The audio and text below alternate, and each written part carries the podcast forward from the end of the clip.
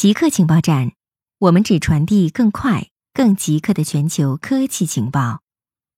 研究发现基因与左撇子的关联。根据发表在《大脑医学》期刊上的研究，英国研究人员分析了英国生物库、英国生物银行中四十万人的数据。该生物库中记录了这四十万人遗传密码的完整序列。研究人员发现。他们之中有超过三万八千人是左撇子，和世界人口左撇子的比例相吻合。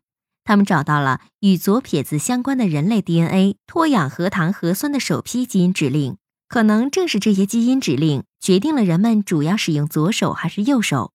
不但如此，该基因指令还与人脑的结构和功能有密切联系，特别是与主导语言功能的那部分大脑区域。杨安泽宣布。启动一千美金基本收入实验。美国民主党候选人杨安泽宣布，他的竞选团队将使用从支持者筹集到的资金开展基本收入的试点。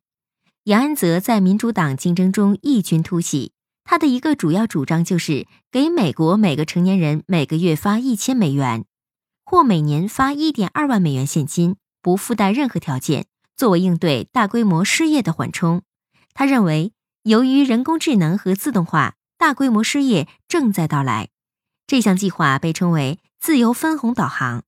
他的竞选团队称，已有三个家庭得到了一千美元不带任何条件的资助，能用于从改善住房到修理汽车和照顾家人。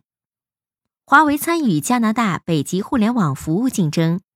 华为加拿大早些时候宣布与当地无线通讯公司结成商业伙伴。在加拿大北方，把通讯卫星覆盖面扩大到七十个社区。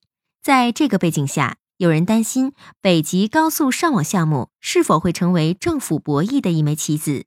华为是世界最大的通讯设施供应商之一，也是美国乡村地区四 G 无线通讯的主要技术服务供应商之一。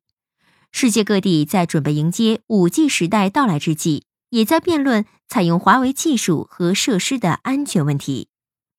法国和德国拒绝脸书的天秤座。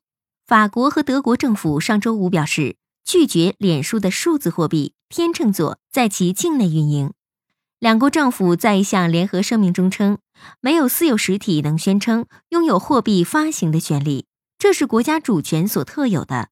法国财政部长布鲁诺周四对主权和金融风险表达了担忧，认为脸书的加密货币不应该被允许在欧洲运营。固定时间，固定地点，我们下次再见。